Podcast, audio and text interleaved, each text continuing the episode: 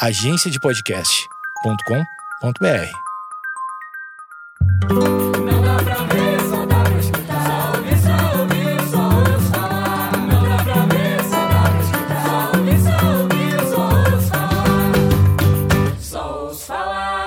Fala, gente, tudo bem? Eu sou a Gabi Fernandes, sou atriz, escritora e podcaster e especialista em fazer merda. Meu Deus, como eu sou boa nisso. Se tem uma cagada pra ser feita, parece muito um trabalho pra mim, deixa comigo.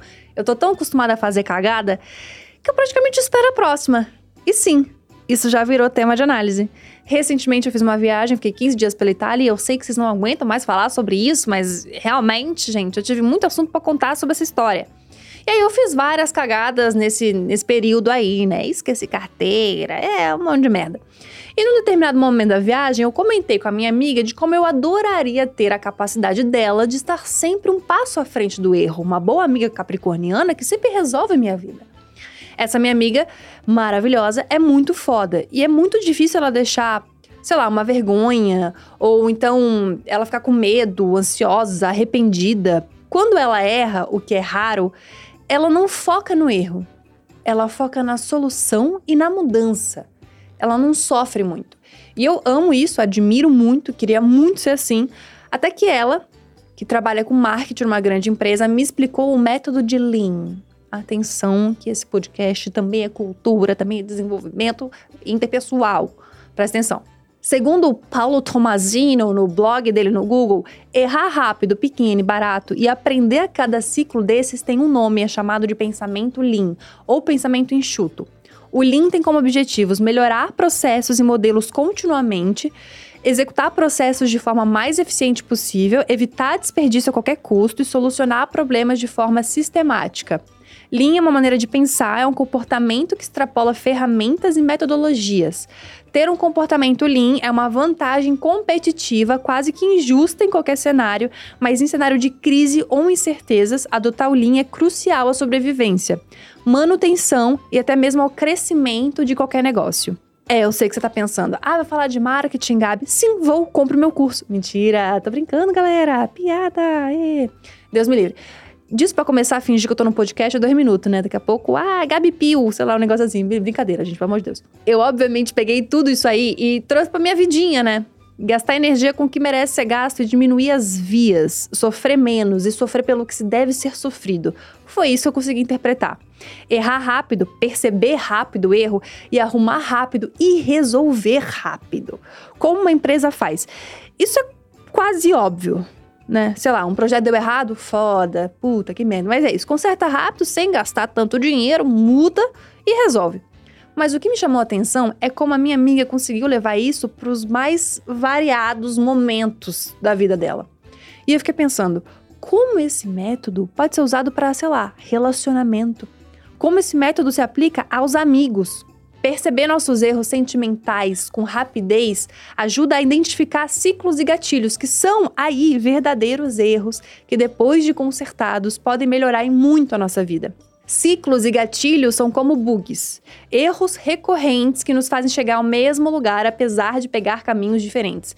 Identificar o erro rápido, que no caso de sentimentos a gente pode adaptar sem grande esforço, bem entre aspas, consertar e mudar a rota pode nos fazer sofrer menos pelos equívocos e celebrar mais os acertos. Eu tenho uma tendência a embalar os meus erros, a cometer um erro e levar para casa o erro, ficar cuidando daquele erro, levando para todas as áreas da minha vida esse erro. Eu tenho uma dificuldade gigantesca de simplesmente deixar aí. Isso até com, com, com ex-namorado traidor, entendeu?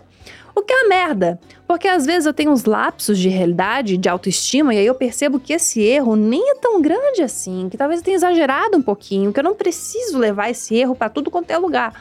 Mas aí no próximo erro, eu já me martirizo de novo e eu permaneço me culpando por muito e muito e muito tempo. Esses dias, olha que louca, completamente é maluca. Eu fui dormir e pensei num problema X. E esse problema foi me consumindo durante a noite. Eu sonhei com ele, aí eu acordava no meio da noite, eu pensava, caramba, eu preciso resolver X coisa amanhã, eu não posso esquecer, blá blá blá, assim, um surto.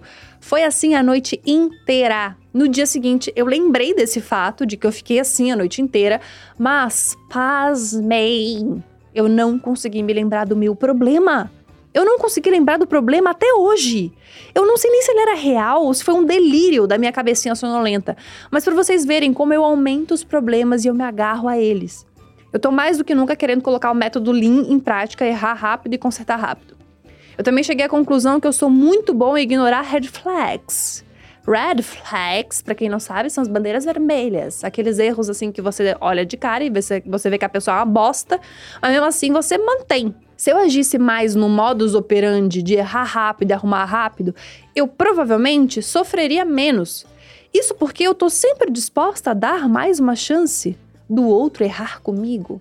E olha, eu já me enfiei em tanta relação abusiva. De amizade, de namoro, de trampo, comigo mesma, eu sempre dou mais uma chance pro erro. Às vezes a pessoa passa super do meu limite e mesmo assim eu deixo ela ir mais um pouquinho. Afinal, eu posso mudar, não é bem assim, veja bem. Então o que eu quero dizer é que às vezes eu posso até reparar no erro rapidamente, mas a parte de consertá-lo já é mais difícil. Eu não tenho costume de ser rápida nisso. Eu tô acostumada a me levar à exaustão enquanto eu transformo o erro do outro em algo leve para ele carregar. Eu sou campeã do vamos mais um pouquinho. Ah, tal pessoa mentiu para mim e falou mal de mim pelas minhas costas, mas poxa, vai ver, foi um momento ruim. Eu também posso ter sido responsável por isso. E é dessa maneira que, de repente, eu passo um super pano para várias coisas horríveis que falam e que fazem comigo. Já chega, né? Vamos diminuir a nossa tolerância com o erro dos outros em relação a gente? Vamos deixar os nossos limites cada vez mais claros? Ah, então vamos. Vamos todo, tudo se abraçar e comprar o meu curso de marketing. Mentira, gente. Eu voltei nisso. Voltei nisso só pra gente pegar o gancho da piada. Mas é zoeira. Não tem curso de marketing. Se alguém vender um curso de marketing com a minha cara, tá errado. Tá bom? Um beijo grande e até a próxima semana. Tchau.